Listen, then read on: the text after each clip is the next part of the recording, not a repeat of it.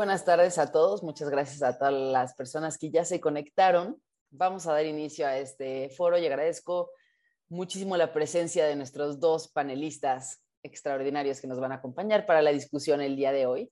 Está con nosotros Carla Prudencio, ella es coordinadora de la licenciatura de Derecho en el CIDE y además es colaboradora de R3D.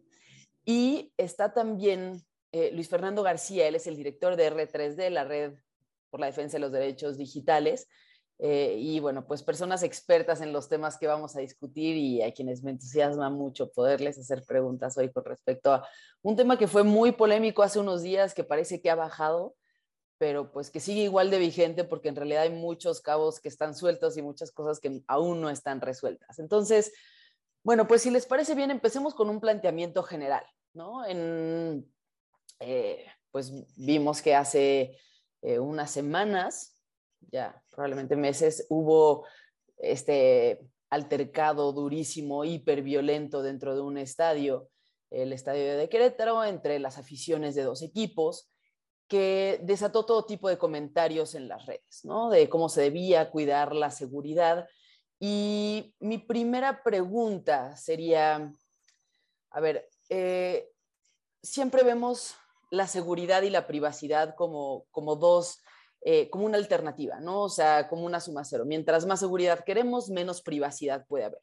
Justo en el contexto de este evento, pues se dio toda la discusión alrededor, por ejemplo, de las cámaras de reconocimiento facial. Y ha sido como uno de los elementos que mayor discusión han generado, no solo para el estadio, sino en general en el mundo, pues porque por un lado hay quienes dicen es que es la única forma de estar seguros, de saber qué pasa todo el tiempo en todos lados con quiénes son las personas que están presentes. Y por otro lado, quienes dicen, no, pues no queremos que el gobierno tenga eh, tanta información, el gobierno o autoridades, ¿no? Que en este caso podrían ser incluso seguridad privada. Entonces, lo que quisiera preguntarles es primero una reflexión general sobre este dilema, sobre este suceso y sobre como el, plan, eh, el planteamiento general de si realmente es, es una disyuntiva así. Eh, empezamos contigo, Carla, si te parece. Muchas gracias. Eh, pues sí, creo que el planteamiento general, como lo pones, es así y solo quería como agregar al contexto que justamente no solo se empezó a hablar sobre esta idea de las cámaras, ¿no? Sino que como que ya esa fue la respuesta que se dio en materia de seguridad, ¿no? O sea, como después de este altercado súper violento donde pasaron, eh, donde dos barras supuestamente, no sabemos muy bien todavía qué es lo que pasó, ¿no? Pero empezaron a discutir la respuesta como de la liga eh, y de la Femex Food fue, bueno, vamos a resolver esto con cámaras de reconocimiento facial, pero pues obviamente para que podamos saber quién es lo que hizo, qué hicieron, ¿no? No nos sirven las cámaras si no tenemos una base de datos en la que podamos contrastar quiénes son, quiénes entraron, ¿no? Entonces, como que las medidas de seguridad que se plantearon fue poner cámaras, hacer como esta idea como del Fan ID, que es tal cual todas las personas que quieran ingresar en los estadios tienen que llenar, digamos, un formulario donde te piden ciertos datos personales, que estos datos personales van desde cómo te llamas, qué edad tienes, pero también tu estado civil, si estás casado, soltero, eh, qué estudiaste, o sea, este, van mucho más allá de lo que sería necesario, proporcional para entrar a un estadio de fútbol, ¿no? Y eh, esa fue la respuesta. Entonces, es, es, es, interesante, pues porque esta falsa yo diría, y seguro Luis Fernando puede ahondar mucho en eso, ¿no? que esta idea en la que nos presentan siempre estos problemas como de seguridad versus privacidad es una falsa dicotomía, ¿no? O sea, ¿por qué es una falsa dicotomía? Pues porque realmente esta medida que tomaron, por ejemplo, no era necesaria ni proporcional para el caso específico, ni siquiera para proveer seguridad, ¿no? Una de las cosas que pasó en este, en este problema con el estadio de fútbol, en en el altercado que hubo fue que la seguridad básica, o sea, las fuerzas policíacas, quienes estaban ahí, eh, la seguridad que permitió, por ejemplo, la entrada de personas con armas, hay imágenes con policías abriéndole las puertas de una barra a otra, o sea, no había ni siquiera los elementos mínimos como de seguridad normal que tendría que tener un estadio, ¿no? Entonces, esta idea como de, ah, no, pues entonces ahora tenemos que ir a invadir la privacidad porque no tuvimos suficiente seguridad. Y es la única medida de seguridad que se les ocurre, pues es falsa, ¿no? O sea, porque podríamos generar medidas de seguridad que no tuvieran que violentar este derecho humano, que es el derecho a la privacidad, ¿no? Entonces, eh, creo que uno de los problemas es que la ineficacia del Estado, o sea, la ineficacia no solo del Estado, sino también de los clubes de proporcionar seguridad a las personas y a la afición que está ahí, eh, se quiere solucionar, siempre como eh, le llamamos como esta idea del tecnosolucionismo, ¿no? O sea, ya una medida fácil, tecnológica, que no es necesariamente ni barata ni buena para nadie, digamos, ¿no? Pero pues es como una solución que pareciera que resuelve, pero más bien está dificultando incluso medidas de seguridad, ¿no? O sea, y, y, por qué digo que también es una falsa dicotomía? Porque tampoco nos da respuestas, ¿no? Este, o sea, sabemos que esta tecnología es una tecnología que no es, eh, que no es fiable, ¿no? O sea, es una tecnología que tiene muchos errores, que normalmente se equivoca, que discrimina, que discrimina sobre todo a, a personas o a grupos en situación de vulnerabilidad, ¿no? o vulnerados ya porque no son capaces de reconocer personas con tez morena o disidentes de género.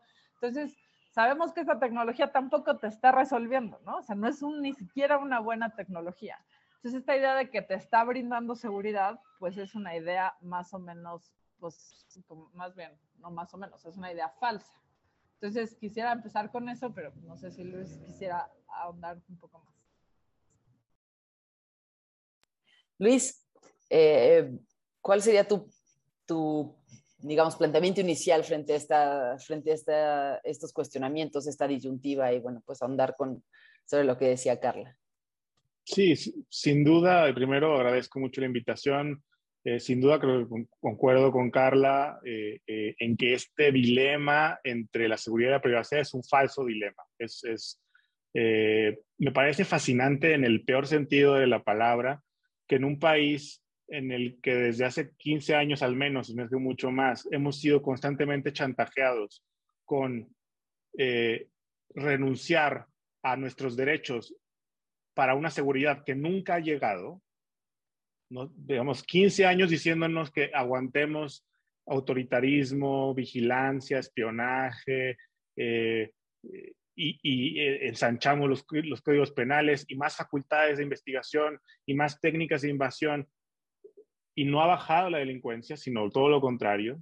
En un país en donde es tan frecuente ver policías, militares, locales, estatales, federales, digamos, el, el jefe de la Policía Federal en un gobierno, el jefe del, este, del, ejército en otro gobierno, enfrentando cargos de narcotráfico en los Estados Unidos en un país en donde hemos visto que la línea que divide a la delincuencia organizada de las autoridades de seguridad es francamente, frecuentemente inexistente, me parece fascinante que sigamos, muy audaz, seguir intentando convencer a la gente de que renunciemos a nuestros derechos a cambio de la seguridad, cuando constantemente ha sido abusada ese, ese falso dilema y ese chantaje para eh, vulnerar los derechos de la ciudadanía sin darle seguridad a la ciudadanía. Y creo que lo que pasa es, es un gran ejemplo lo que pasó en Querétaro. Porque ¿qué pasó en Querétaro? Ya lo adelantaba Carla. Vimos eh, seguridad privada y seguridad pública que fallaron en, en evitar que la barra de Querétaro ingresara con armas. Policía privada que le abría las puertas a la barra de Querétaro para que golpeara personas en otras zonas del estadio Vimos una ausencia absoluta de, de, seguridad pública dentro del estadio y reportes de que la seguridad pública que se encontraba fuera del estadio no decidió no intervenir. De hecho, ya cesaron a los jefes de la seguridad pública en, Querétaro y están siendo investigados también personal de seguridad privada, de seguridad pública y se, hay indicios de, de involucramiento con la delincuencia organizada.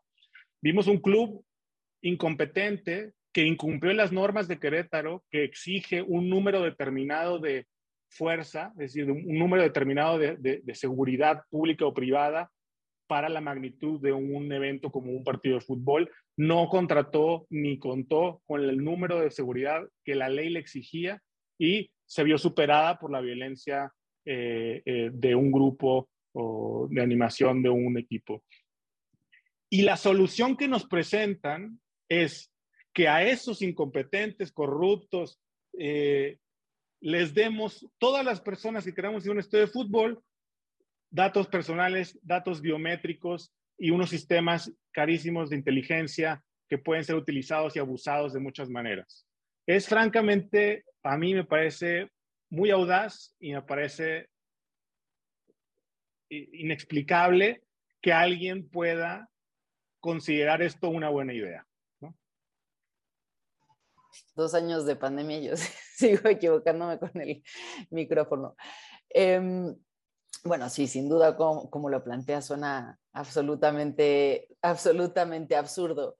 Y quisiera preguntarte, rezar contigo, Carla, para preguntarte cómo, cómo se miden estos absurdos en términos legales, ¿no? Y ya por ahora como que mencionabas algunas cosas, como es que es, no es necesario, no es proporcional, no es... ¿Cómo se aplica un test de proporcionalidad a un caso de privacidad y seguridad cuando la, cuando la inseguridad es tan difícil de medir, ¿no? Tal vez en un estadio es algo más, ¿no? O sobre todo como de, de, violencia concreta de una persona contra otra, pero pues cuando hablamos de la seguridad pensamos en riesgos que pueden ser enormes, ¿no? Entonces, ¿cómo mides la privacidad cuando estás calculando que puede haber algo, ¿no? Que lo del estadio pudo haber escalado mucho más, que pudo haber afectado a, a, a niños, que pudo haber afectado a familias enteras, ¿no? O sea, ¿cómo le haces para decir, híjole, esto no es proporcional cuando los riesgos digamos, en el imaginario pueden ser incalculables. Creo que justamente el ejemplo del estadio es muy bueno porque de hecho había niños, personas de, de la tercera edad, o sea, familias completas, ¿no? O sea, las imágenes son francamente eh, muy devastadoras y violentas, ¿no? Sobre lo que estaba pasando es un problema de seguridad grandísimo donde se pueden ver como muy claro cuáles son eh, las pérdidas o cuáles son los riesgos de no tener un buen mecanismo de seguridad.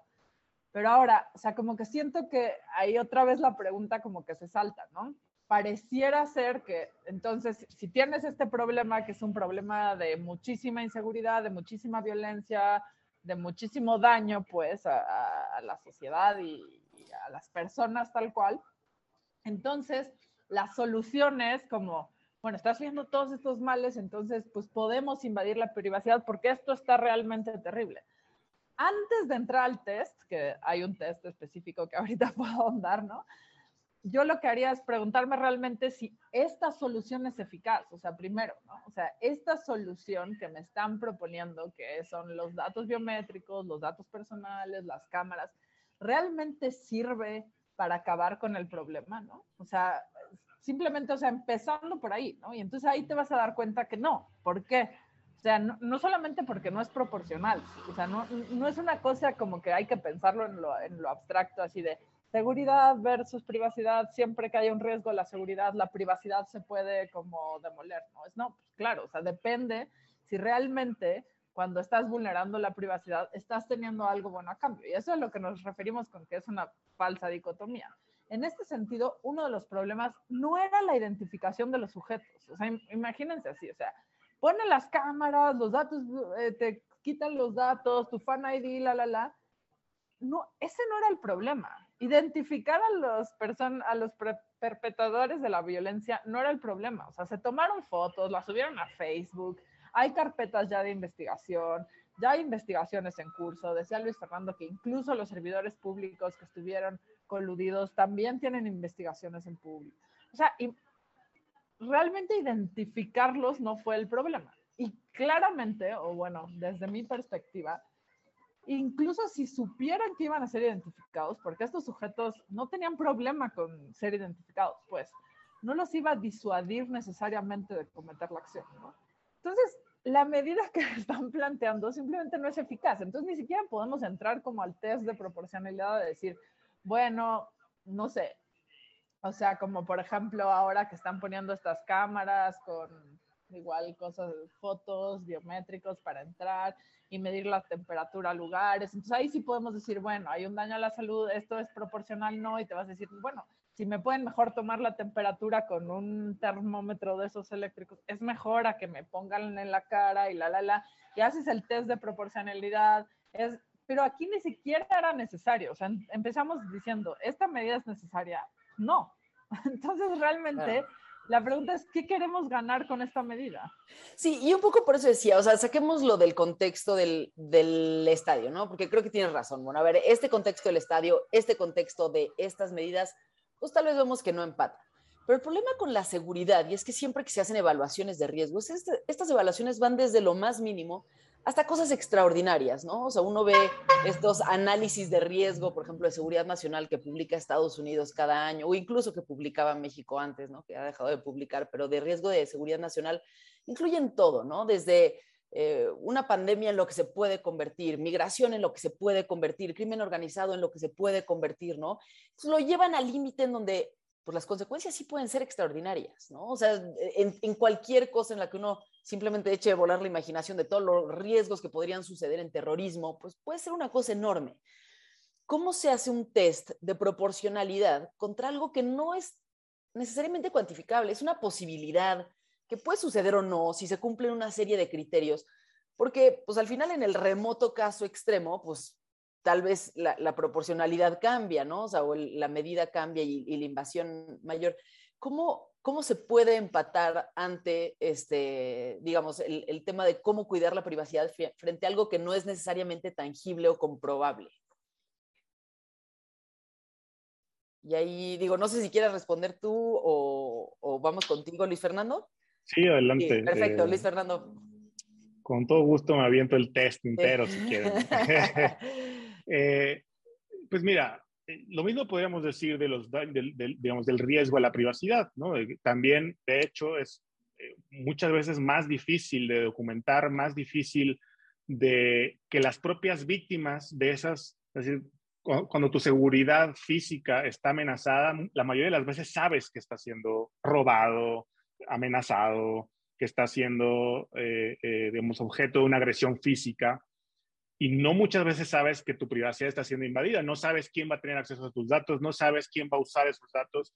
Yo diría que eso hace, le da un nivel de gravedad muy importante a los riesgos que existen respecto del tema de la privacidad. Pero bueno, la primera parte del test es legalidad, ¿no? Y, y, y el caso del fútbol es uno y eso lo podemos aplicar a cualquiera, pero en el caso de fútbol hay claramente, aunque hay pocos detalles sobre verdaderamente qué quiere hacer la federación y los clubes, porque han soltado ahí ideas sin verdaderamente explicar cómo es que legalmente pueden hacerlas, pero han dicho algunas cosas que a todas luces no son legales.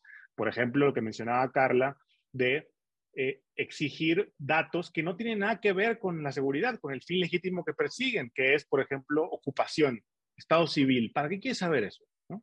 Eh, eh, en realidad, eso no cumple con un principio de protección de datos personales específico eh, donde no puedes tú pedir cualquier dato nomás porque se te ocurra. Tiene que haber un nexo causal entre la, información que estás solicitando y el objetivo que estás tratando de perseguir. De entrada, ahí se cumple un principio claro de protección de datos. Se ha dicho, por ejemplo, que se van se va a compartir esta información con autoridades, ¿no? Ahí hay toda una legislación sobre transferencia y sobre remisiones de datos personales que al menos así, a grosso modo, no parece estar siendo respetada.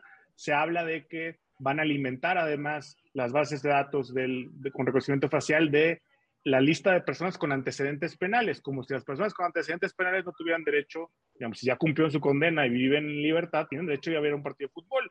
Eh, hay, una, una, discriminación que no tiene ninguna justificación. Ya quiero ver si esa, esos antecedentes penales también se lo aplican a los directivos que van a, a, los partidos de fútbol. Creo que ahí van a hacer una distinción sobre qué tipos de delitos, simplemente los de cuello blanco, esos no van a ser incluidos en la, base de datos, pero eh, eh, no hay, hay, ¿y cómo van a obtener además esa base de datos? ¿Con qué legalidad el Estado le va a compartir a los privados la información como quienes tienen antecedentes penales? Es decir, eso es una ocurrencia, honestamente. Y, si, y nos seguimos por el, con el test, ya lo que mencionaba la, Carla es pues, eh, básicamente idoneidad. No es una medida idónea, no es una medida que aporte, eh, satisfaga en algún sentido el interés público que se persigue, porque lo que pasó en Querétaro y lo que pasa en muchas, en muchas digamos, cosas que suceden en la, en la, en, la sociedad, eh, el problema no es que no sepamos que suceden, ni, ni siquiera quién las comete. Ese no es el problema. Eh, la mayoría de las veces, en este caso, eh, no fue el caso. Aún si hubiera habido un Fan ID y cámaras de reconocimiento facial, hubiera pasado lo mismo en Querétaro, porque hubieran entrado con armas, les habrían abierto las puertas para que fueran a golpear, la policía no habría hecho nada, no habría habido suficientes policías. Hay, y nos vamos al tema de necesidad, hay otras medidas menos invasivas que nos permiten atender el problema de seguridad. Claramente hay, hay medidas menos invasivas. De hecho, los países que han enfrentado problemas de violencia en el fútbol, como Inglaterra, no fue con Fan ID, con reconocimiento facial que resolvieron esos problemas, fue con trabajo policial de sentido común, divides las barras, haces un trabajo de inteligencia, sí, sobre gente que tiene antecedentes de violencia en el fútbol y hay sanciones que están, son legítimas y que pasan por procesos judiciales en donde las personas tienen prohibiciones de ingresar a, a estadios en cierto tiempo, es decir, no es ahí quien tenga antecedentes penales, no, es quien tiene un historial de violencia y tienes trabajo de inteligencia que te dice esa persona está planeando un ataque, etcétera.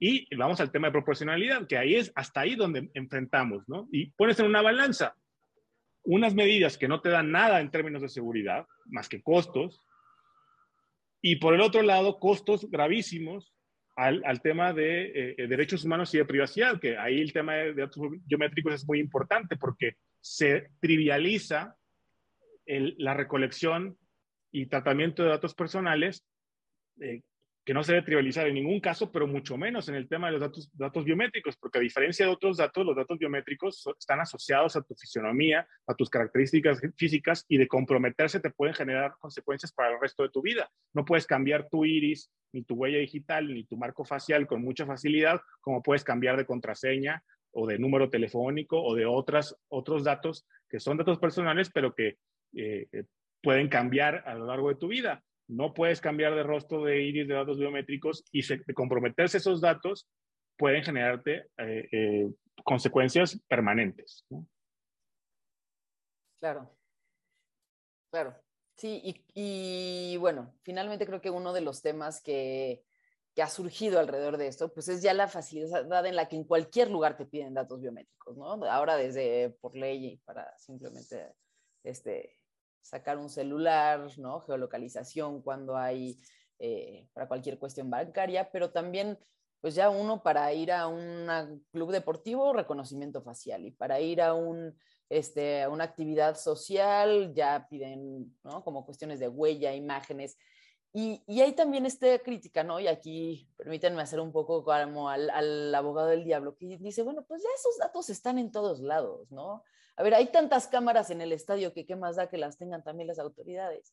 Y, ya no es eso, o sea, ya, las autoridades no tienen que pedir, circulen estas fotos, díganos quiénes son, porque la gente ya lo hace. O sea, al final esas fotos van a circular, te van a decir quiénes son las personas, cuáles son sus características, ¿no? ¿Cuál es la, la diferencia entre esto que ya sucede, que ya la gente puede decir, es que ya la información de todas estas personas está en las redes sociales, ¿no? Uno puede saber todo con respecto a alguien simplemente metiéndose a su Facebook o Instagram, versus a que el gobierno diga, oye, vamos a hacerlo de manera sistemática, organizada y vamos a, este, a utilizarlo para un fin legítimo del gobierno, que es proteger la seguridad de las personas, ¿no? Por decir.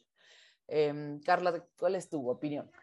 Pues mira, primero quisiera hacer como, antes de entrar como a la pregunta, como una diferencia entre esta idea como de los datos biométricos y que haya cámaras en los estadios, ¿no? Igual, la segunda me parece problemática, ¿no? Pero las cámaras de reconocimiento facial tienen una particularidad que es la que estaba diciendo Luis Fernando. O sea, no son cualquier tipo de cámaras en donde se reconoce a una cámara de celular, nada, ¿no? Sino simplemente sea, lo que hacen es medir como ciertas características de tu cara, o sea, como la distancia en tus ojos, eh, cómo mueves la boca, eh, la distancia, o sea, son cosas muy particulares sobre tu cara y tu rostro y sobre cómo lo mueves y qué es lo que haces, que realmente identifican a una persona, ¿ok? O sea, o eso es lo que pretenden hacer. Entonces, no solamente es tener la cámara que está viendo, sino una cámara con una base de datos grandísima, con esas particularidades o esas señas específicas de las personas. Y esas señas específicas de las personas ligada a una serie de datos, ¿no? O sea, imagínense como todo ese sistema. Y esos datos, es esa cara que hace así, la, la, la, que mueve las manos cuando habla, entonces va a ser de Carla, y de Carla, además, tenemos todos estos datos que estaba diciendo Luis Fernando, ¿no? Que son los antecedentes penales, si está casada o no, en dónde vive, qué es lo que hizo, la, la, la, ¿no? Entonces, es, es bastante mayor la intrusión que la de solamente poner cámaras en, los estadios, ¿no? Es, es, una intrusión muy, muy problemática. Luego, otro problema de esto es justo la centralización de estas bases de datos, ¿no? O sea, ¿qué es lo que está pasando? O sea, tú decías como, bueno, si ya están por todos lados, ¿cuál sería el problema de que el Estado centralizara estas bases, ¿no? En primera, la sola centralización ya es, un, ya, es un problema, y no solo del Estado, ¿no? Ahora, ahorita entramos a cuál es el problema del Estado, ¿no? Pero que tengamos una base de datos gigante con tantas personas, siempre, o sea, no hay ninguna base de datos que esté segura, ¿no? La única manera de que una base de datos esté segura es que no existe, que no la crees. Siempre hay posibilidad como de hackear esas bases de datos, de robar los datos que están ahí, de filtrar información, ¿no? Y de usar esa información con fines muy perversos. O sea, no solamente es como, ay, no, no quiero que me vean mi ojo, sino qué va a pasar en el momento en el que se filtre una base de datos de este tamaño, con esta cantidad de información, por ejemplo, en un estadio que además, recordemos que tendrá, o sea, compartirán esa información, como decían, con autoridades, pero además esta información la van a tener los privados. ¿Qué pueden hacer las personas privadas con esta información? O sea, ¿qué te pueden vender? ¿Qué te pueden decir? ¿Qué te pueden... Eh, o sea, e, es, es una problemática realmente grande. Ahora, ¿cuál es el problema de que lo tenga el Estado? Pues aún como mayor, ¿no? O sea, que, o sea, qué es lo que queremos que el Estado pueda controlar de nosotros o qué es lo que queremos que pueda hacer o no hacer. Aquí es, es importante y lo quiero decir porque muchas veces entendemos la privacidad solamente como, como un derecho individual, ¿no? Entonces dices, bueno, pues a mí no me importa, ¿no? A mí yo no tengo nada que esconder, pues que me vean, que me graben, que me digan. Pero no solamente es un derecho individual, ¿no? Es un derecho colectivo que tenemos que entender como qué es lo que la sociedad puede o no querer que, sepan, que infieran, que manipulen sobre estas personas, ¿no? Entonces, si ya vemos que realmente no sirve para seguridad, ¿para qué sí sirve? ¿no? O sea, pensemos eso, ¿para qué le serviría al Estado o a un privado tener estas bases de datos gigantes en las que pueden hacer? ¿Qué poder le estamos dando? ¿Qué poder estamos dando a, esto, a estos grupos? Ahora, todo esto que estamos diciendo lo estamos diciendo suponiendo que esas bases de datos sí te están identificando bien y que realmente saben quién eres y que la, la, la. Uno de los principales problemas, por ejemplo, con las cuestiones de reconocimiento facial, no es solamente que te grabaron y que tal, tal, tal, sino que tienen muchísimos errores. ¿okay? Entonces, un sistema de reconocimiento facial, lo que decía al principio, por ejemplo, no es tan exacto para reconocer eh, personas de tez morena. Sí, literal. O sea, tienen un, un, grado de error muy grande o personas disidentes de género, porque no han sido entrenados con estos datos. Entonces, ¿cuál es el problema aquí? Imagínate que tienes una pretensión de estoy siendo súper exacta en mi vigilancia y ya sé quién fue y qué es lo que hizo y está identificada con este número y la máquina se equivoca. ¿Qué derechos puedo estar como vulnerando en, este sentido, ¿no? ¿A quién voy a estar discriminando? ¿Cómo le estoy discriminando? ¿O a quién voy a estar criminalizando? Exacto, justamente, ¿a quién voy a meter a un proceso con una prueba que es perfecta porque tengo mi sistema de reconocimiento facial? Y entonces me, me baso en eso. Entonces son todas estas problemáticas. Digo, todavía hay otra como de si los gimnasios podrían estar haciendo eso y, o no, ¿no? Obviamente yo creería que no, pero siento que eso ya este, eh, Muy bien, muchas gracias, Carla. Y es que a mí me parece fascinante hablar de estas cosas con personas que saben, porque tendemos a creer que la tecnología es infalible, ¿no? Y que la tecnología vino a resolver todos los problemas o, todas las fallas humanas, ¿no? Eh, como si los seres humanos somos incapaces de procesar una base enorme de nombres y fotografías, la tecnología lo va a poder hacer. Si somos incapaces de guardarlo con seguridad, la tecnología lo va a poder hacer. Si somos incapaces de, ¿no? De, no, o sea, si tenemos ciertos sesgos por, ¿no? Como eh, formación, de cuestiones de racismo, tal, la tecnología lo va a resolver. Y de pronto cuando personas que realmente saben dicen, no, la tecnología falla y falla mucho, eh, pues e, es como una contradicción a todo lo que culturalmente se nos vende, ¿no? Y aquí me gustaría platicar un poco contigo, Luis Fernando, de el problema de apostarle tanto a la tecnología para resolver no únicamente los problemas de seguridad, sino muchísimos problemas, por ejemplo, en, en derecho, ¿no? Y pensar que ahí está la solución para todo, para desde procesos judiciales hasta el voto, hasta, ¿no? Como, como si fuera la solución a todo, aquellas cosas en las que pueda haber un error. Sí, hay, una serie de pensamiento mágico eh, relacionado con la tecnología que eh, desafortunadamente es muy popular, ¿no? Y, creo que la ciudadanía tenemos que empezar a construir anticuerpos a ese chantaje, a esas trampas, porque suena bonito y, y suena, no sé, hay muchos políticos la próxima elección local que les toque y nos está escuchando, van a ver cómo todos van a decir, van a competir por cuántas cámaras van a instalar. Es lo, es lo único que prometen. Internet de las cosas. Es lo único que prometen los candidatos locales, es cámaras. Y ah, las mías van a ser más y las mías van a ser de mejor tecnología. Es, básicamente esa es la discusión electoral local últimamente. ¿no? Eh, y es, es una trampa. Y es muy peligroso esta deferencia que le damos a tecnologías que además son en muchos casos inescrutables, es decir, ni siquiera sabemos bien cómo funcionan. La sociedad no sabe cómo funciona. Son cosas muy complejas, muy complicadas. Yo no sé cómo funciona. Eh, pero inclusive por diseño, sobre todo las que incluyen eh, eh, decisiones automatizadas, tratamiento como inteligencia artificial, machine learning, etcétera, muchas veces las decisiones que toman no es fácil o no es posible saber cómo es que las toman y si las toman con, con, digamos, con razón o sin razón. Y eso da pie al tema de discriminación. El reconocimiento facial es un gran ejemplo, ¿no? Y ya lo ha mencionado un poco Carla. Eh, los sistemas de reconocimiento facial, por ejemplo, la videovigilancia del espacio público con reconocimiento facial o en el, como en los estadios, hay, hay un problema cuando se equivocan y hay problema cuando no se equivocan. Cuando se equivocan, no se equivocan parejo, se equivocan, que incluso hay estudios donde se revela que se pueden equivocar hasta en un 95%, es decir, de 100 rostros que intentan identificar, el 95 se equivocan. No se equivocan parejo, se equivocan más con rostros morenos, afrodescendientes, con mujeres, con personas disidentes de género. Y eso, que además son grupos que tradicionalmente se tienen una, hay una, discriminación histórica frente a esos grupos, se exacerba esa eh, discriminación facilitada por la tecnología y de alguna manera blanqueada en muchos sentidos, lo dijo a propósito, blanqueada por la magia de la tecnología, porque parece neutral, cuando no es neutral.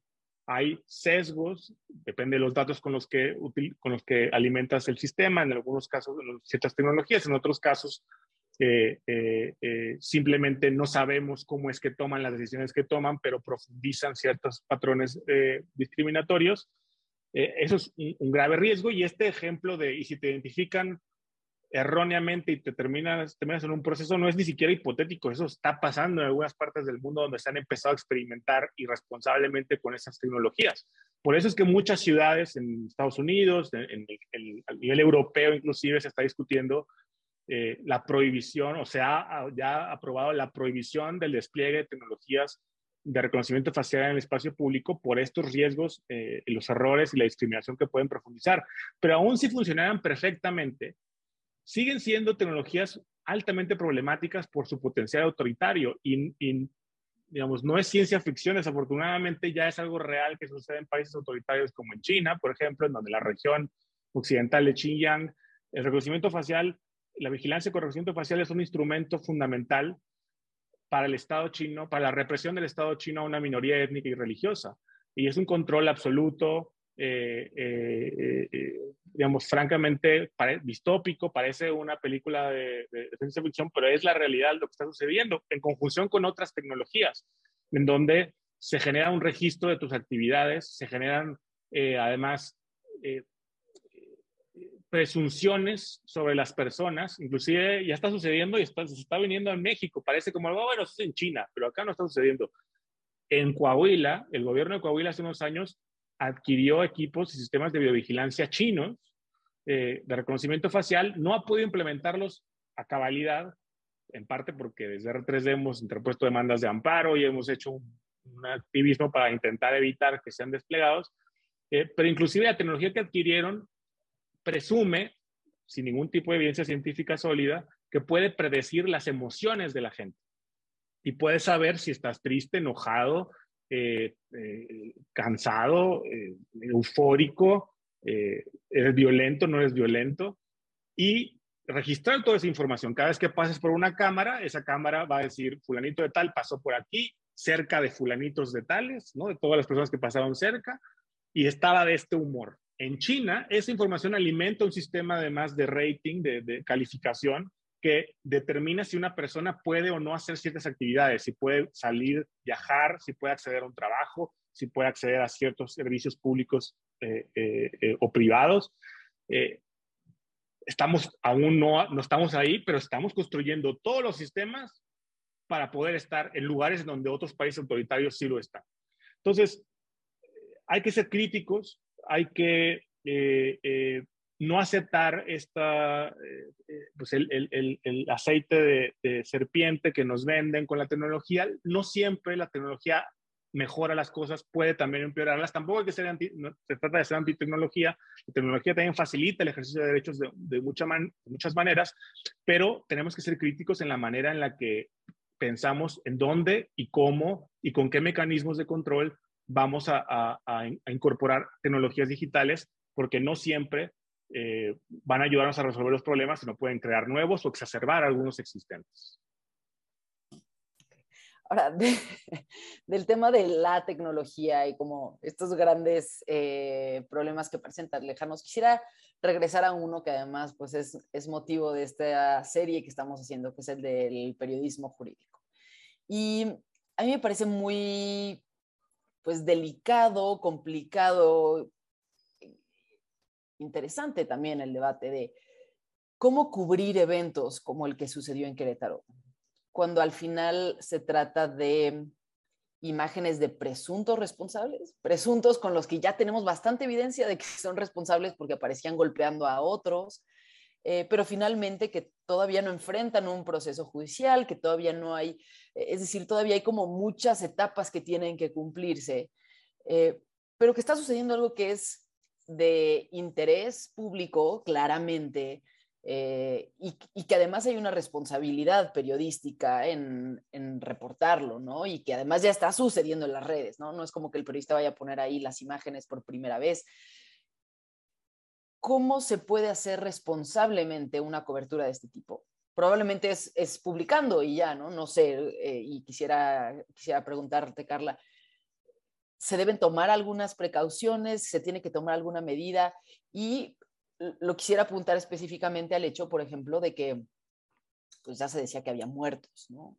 Eh, porque veíamos las imágenes y parecía que había personas fallecidas que después, bueno, se comprobó que no, al final no hubo ninguna eh, denuncia formal, no hubo ¿no? alguien que reclamara por una persona en específico. Es decir, ¿cuál es la manera de cubrir desde el periodismo algo así, atendiendo a la privacidad tanto de las víctimas, que creo que aquí también juegan un papel bien importante, como, como de los responsables? Pues mira, la verdad es que no es el tema en el que soy experta y puedo decirte más bien, o sea, lo, lo que pienso y tal vez Luis tenga, tenga más información sobre cómo hacer esto. Creo que obviamente hay derechos a la privacidad de las víctimas, de los niños, de los menores. Pero una de las cosas que me parece más interesantes es que la mayoría de las imágenes o de la cobertura que se dio en este momento no era necesariamente como de periodistas, ¿no? O sea, tenemos que entender también que este, e, e, esta cobertura, por ejemplo, ya se está, no sé si decirlo así, pero democratizando, ¿no? O sea, las cámaras que existían o las imágenes que vemos normalmente, por ejemplo, son de personas grabando con su celular, que publicaban en redes sociales, de los mismos perpetradores de la violencia, qué es lo que hacían.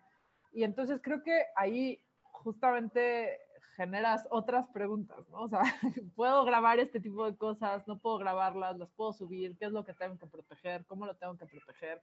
¿Qué imágenes pueden tomar los periodistas o no pueden tomar los periodistas? Y como esta, esta disyuntiva que hay como entre la inmediatez, o sea, de tener que subir la cosa en el momento y justo generar conclusiones como las muertes, que después, o sea, mucho tiempo después ya se dijo que no. Eh, y todavía hay personas que siguen afirmando que, que había muertes, ¿no? Quién sabe, todavía no, no podría descartarlo yo, ¿no? Pero la inmediatez de reportar el hecho en el momento versus como pues hacer un trabajo periodístico de mucho más como pues, de, de, investigación, ¿no?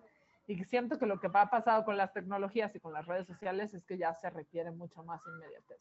Entonces, ¿cómo protege ciertos derechos en el momento en el que están subiendo un video en vivo en Facebook, ¿no? ¿Se vale, no se vale?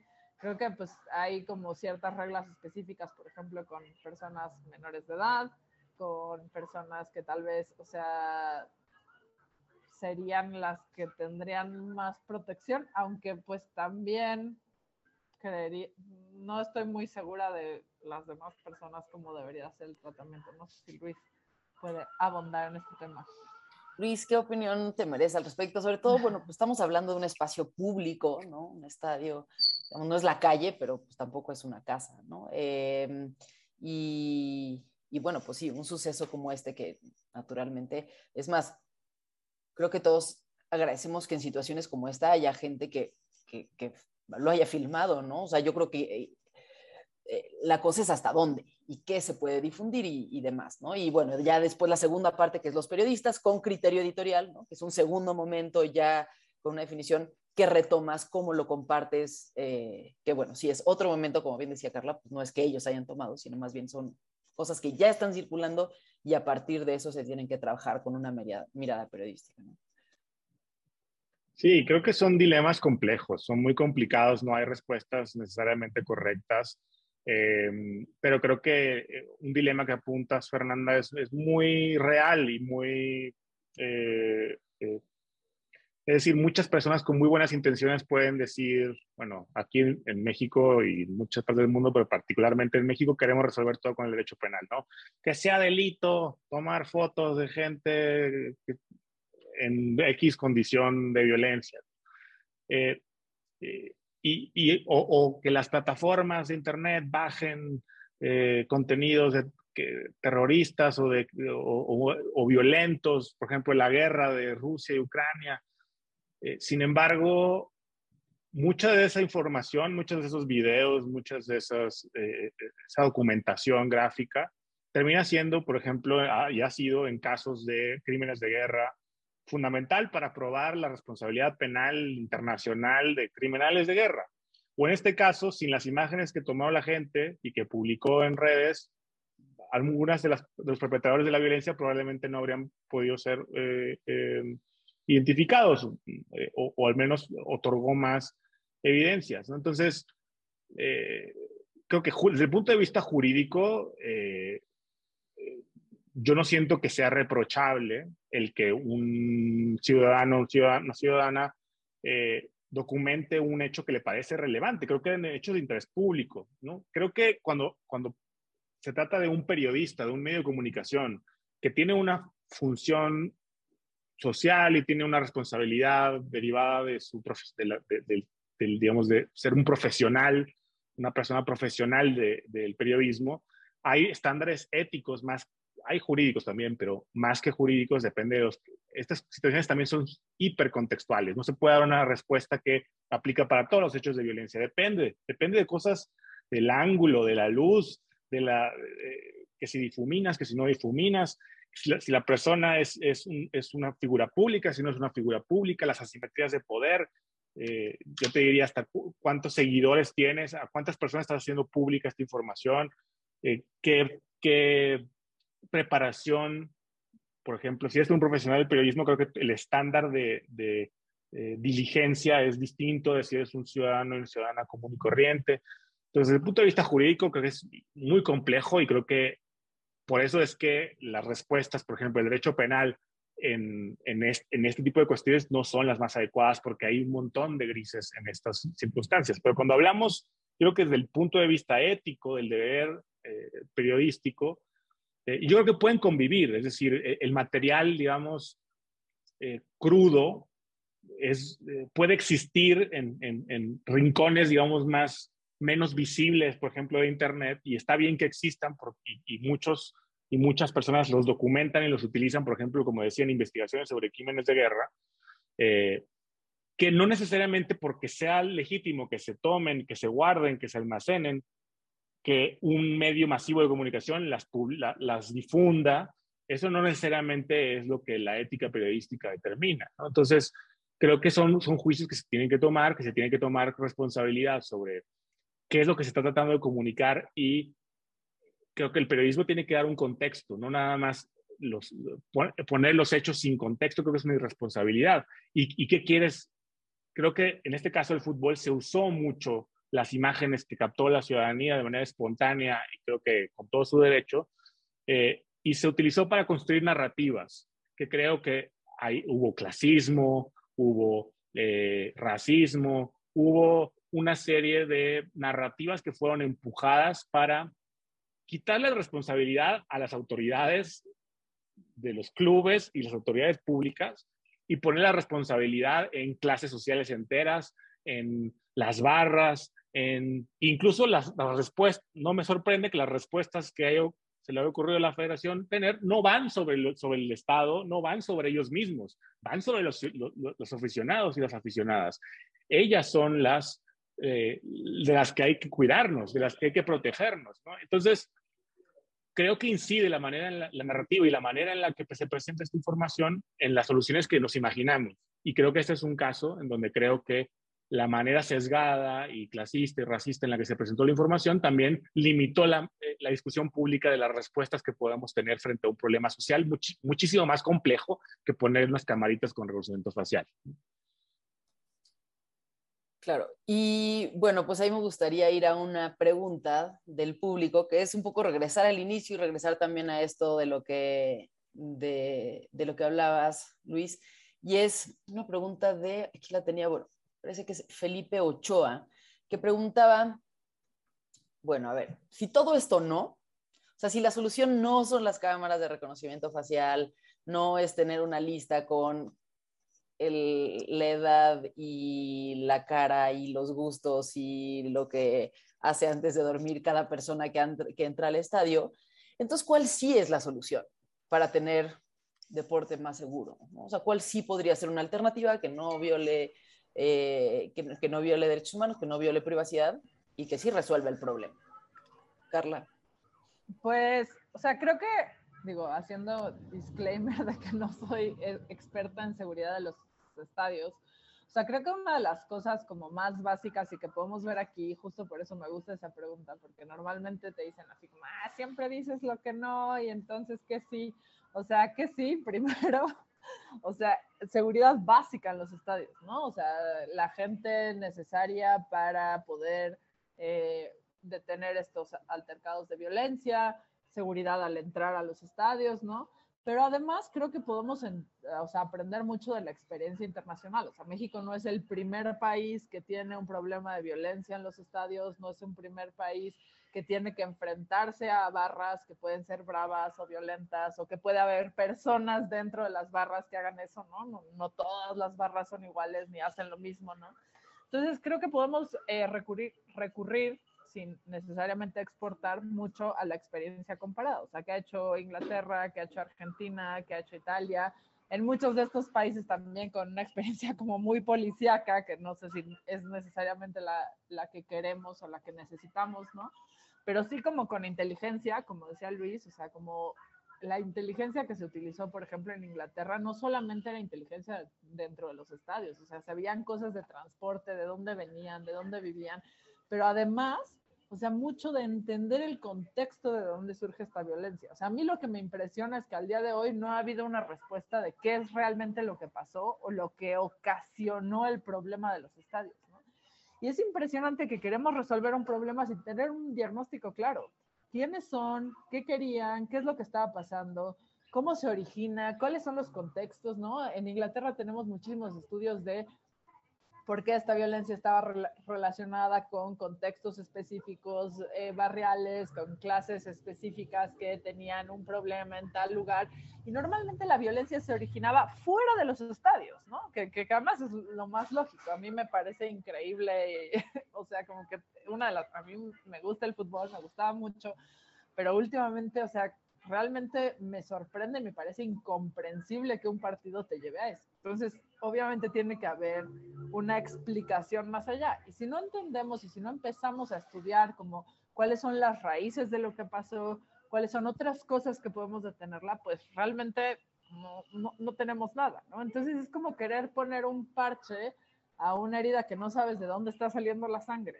Entonces hay que ver primero dónde está la herida, qué es lo que la ocasionó, cuál fue el arma y después ya empezamos a parchar, empezamos a pensar.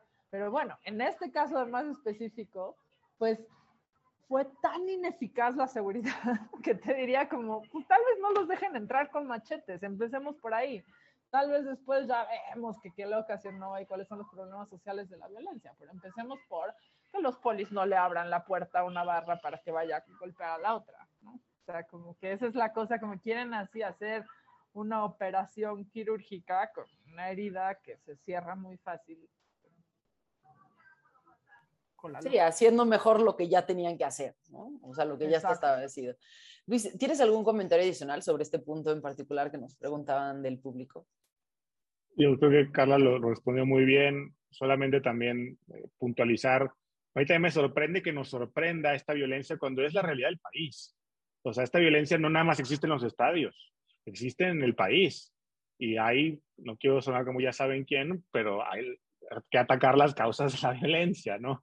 Eh, no necesariamente cómo se están atacando, pero eh, eh, lo que mencionaba a, Carla. Y la experiencia internacional, la separación de las barras, la separación de las aficiones visitantes, es algo que es importante. A mí no me gustaría que llegáramos a algo, yo soy muy apasionado del fútbol, yo le voy al Santos Laguna y vivo en la Ciudad de México y nada más puedo ver al Santos cuando viene a la Ciudad de México. No quisiera que llegáramos como en Argentina en donde no puede haber afición visitante, quisiera ir, eh, eh, pero que me den garantías de seguridad, ¿no? Y hay estadios en la Ciudad de México a los que yo no voy porque no me dan garantías de seguridad, ¿no?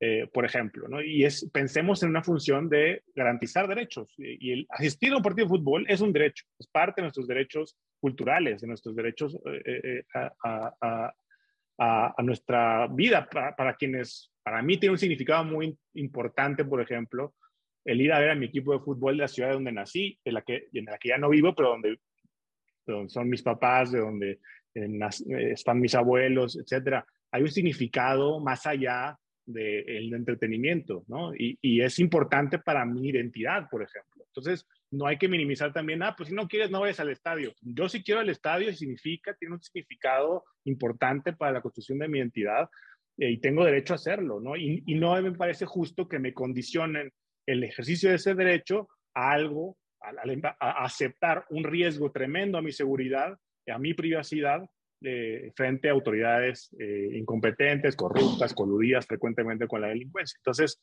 también reflexionar en, que también es un problema, que no nos pongamos una venda en los ojos, hay un problema severo de violencia en este país y también hay un problema, por ejemplo, de de, violencia en el fútbol específicamente que tiene un componente importantísimo relacionado con las masculinidades o con la masculinidad en general, yo diría así, eh, eh, que también es un problema.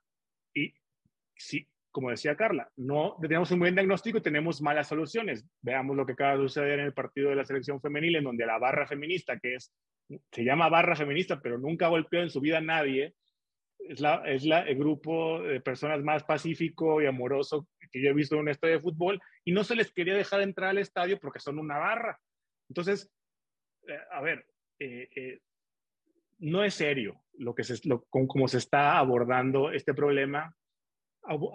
abordemos con honestidad y con, y con, seriedad estos problemas y entendiendo su, su, complejidad, ¿no? Y no nada más pensando en, en ahí salir con soluciones porque nos van a quitar el mundial y, y, vamos a perder dinero. Y es un problema mucho más complejo en el que tienen, sobre todo las personas que tienen más poder y responsabilidad, pues tienen esa, esa eh, eh, valga la redundancia, la responsabilidad de asumir un mayor costo y una mayor responsabilidad en resolver este problema.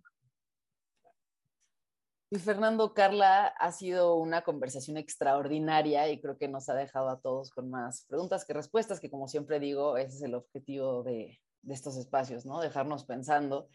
Eh, antes de cerrar, quisiera darte la, darte la palabra, Carla, porque tenías por ahí un anuncio que estoy segura que va a ser bien interesante para toda la gente que nos está escuchando. Entonces, adelante. Sí, muchas gracias y perdón por robarme tantito de este tiempo, pero justamente aprovechando que estamos en la plataforma de IntelliJuris y que es una de las plataformas donde vamos a generar justamente un curso sobre estos temas. Eh, el curso se llama Derecho 3.0, pero justamente la idea es empezar a discutir temas sobre privacidad, uso de algoritmos, respuestas legales, eh, a estas cosas, libertad de expresión, moderación de contenidos, un poco desde la perspectiva como de derechos humanos, que creo que es una de las perspectivas que normalmente como se deja de lado, pero también como generando herramientas para juzgadores, juzgadoras, estudiantes de derecho, como para poder entender estos temas de fondo, ¿no? Y que tampoco nos vayamos como con la finta de las soluciones fáciles y podamos realmente como evaluar estas políticas y esta, esta información. Entonces, pues nada más quería decirles y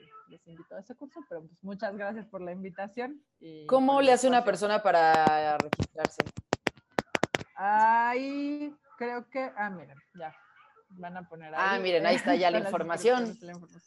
se nos adelantaron, está ya en el chat. Perfecto, para las personas que se quieran registrar, ahí está toda la información y bueno, pues esperemos que les, eh, que les, que esto, que, les sea interesante. a además ya vi que va a estar también como, como profesor Saúl López Noriega. Fue mi profesor en la universidad, es una cosa extraordinaria. No se lo pierdan. Bueno, Carla y Saúl creo que va a ser un gran combo. Entonces, pues bueno, pues muchas gracias de nuevo a las personas que nos siguieron. Muchas gracias a mm, Luis Fernando, Carla, por esta extraordinaria conversación. Creo que yo aprendí muchísimo, estoy segura que las personas que nos vieron también aprendieron muchísimo. Y pues nos vemos en la próxima sesión por acá de periodismo jurídico en IntelliJuris, en esta colaboración con Gato Par. Muchas gracias. Muchas gracias.